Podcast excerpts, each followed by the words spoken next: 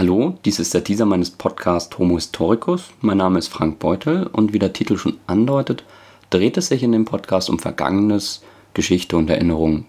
Ich möchte gerne Themen aufgreifen, die bisher tendenziell nicht so groß im Rampenlicht standen.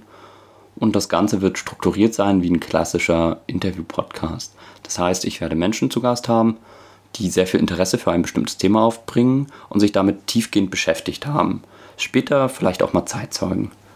Zu mir noch ein paar Worte. Ich bin 27 und studiere in Marburg Politikwissenschaft. Ich habe mein Abi über einen zweiten Bildungsweg gemacht und davor eine Ausbildung zum Koch. Ähm, ich mache diesen Podcast, weil ich mich selbst als latenter Geschichtsnerd beschreiben würde. So passiert es mir häufiger mal, dass ich mich einfach in der Wikipedia festlese und dann vom Hundertste ins Tausendste komme.